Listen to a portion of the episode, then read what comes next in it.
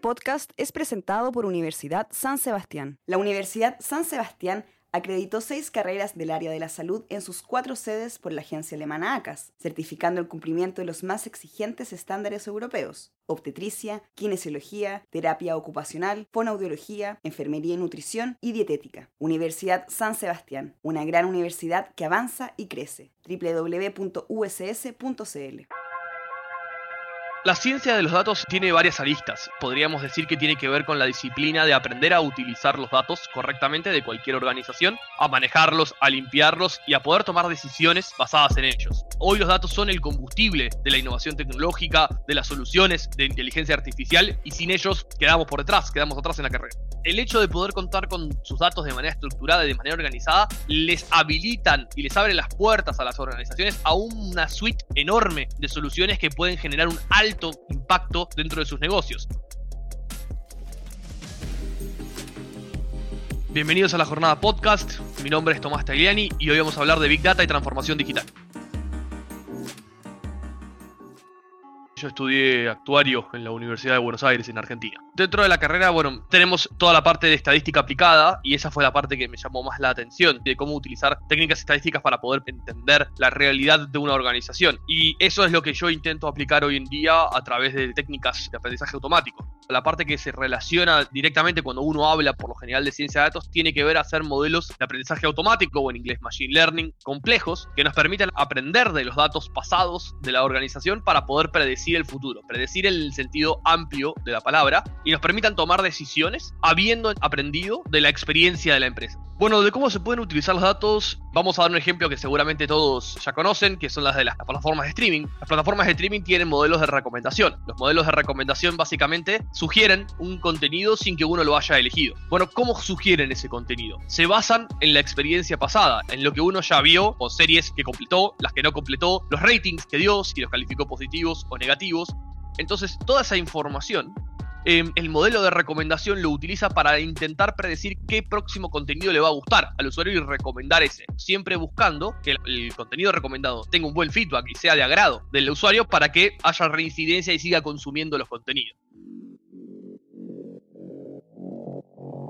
Algunos medios especializados, ¿sí? como Gartner y otro tipo de empresas, han descrito a los datos como el nuevo petróleo, ¿sí? el nuevo petróleo en la era digital. ¿Y qué tiene que ver con esto? Bueno, primero tiene que ver con el costo de adquisición que puede llegar a tener los datos y también el cuidado que uno le tiene que brindar a sus propios datos que protegerlos del resto de las empresas y de los competidores. Pero además tiene que ver con que los datos son el combustible de un montón de soluciones, un montón de herramientas, un montón de metodologías que hoy podemos implementar dentro de las organizaciones que tienen excelentes resultados, necesitan datos para funcionar. Lo primero que debemos contar es un lugar donde almacenar los datos, típicamente bases de datos contenidas dentro de lo que nosotros llamamos un data warehouse, ¿sí? un almacén de datos. Luego de eso hay que entender cómo podemos explotar esos datos. El primer paso por lo general es, bueno, visualizarlos, ¿no? Armar visualizaciones, con lo cual podemos utilizar cualquier tipo de herramienta de visualización, en el mercado hay varias. Y después, si vamos a algo más ya más complejo, bueno, se pueden hacer modelos, modelos de machine learning, donde nos pueda ofrecer un resultado sobre el futuro, en cuyo caso vamos a necesitar un lenguaje de programación específicamente para esto, que pueden ser R o Python, o algún tipo de herramienta de auto ML, que significa que uno puede hacer modelos sin necesidad de codear, en cuyo caso muchos de los proveedores de la nube tienen este tipo de soluciones.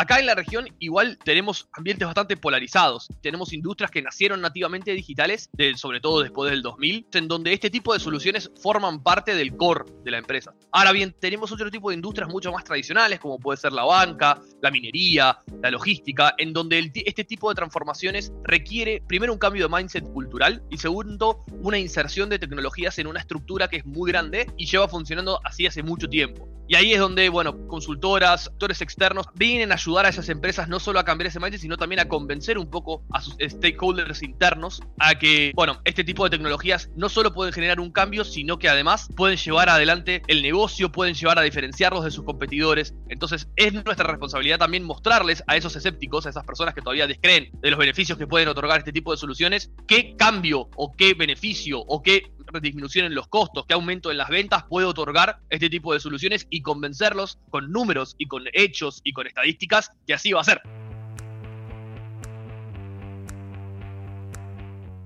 En mi caso particular, no estudié una carrera que nativamente tiene esto como salida laboral, sino que utilicé los conocimientos que me brindó y sumé experiencia profesional y conocimiento por fuera para poder dedicarme a esto. Hoy en día hay otro tipo de carreras que tienen esta salida más naturalmente y te dan una formación un poco más integral para poder dedicarse a los negocios digitales. Hoy en día hay universidades que ofrecen por ahí una muy buena base y en mi opinión son las carreras del futuro o en realidad son las carreras de hoy, que hoy ya están en demanda y tienen escasez, pero en el futuro cada vez van a ser más porque el día de mañana todas las empresas van a ser digitales, no les va a quedar otra opción. Así que si hay, estudiantes o gente que está por decidir qué estudiar y le gustan, le interesan estos temas, insto a que tomen esa decisión porque realmente tienen un futuro muy prometedor y, y la demanda no va a ser otra cosa más que crecer. Este podcast fue presentado por Universidad San Sebastián.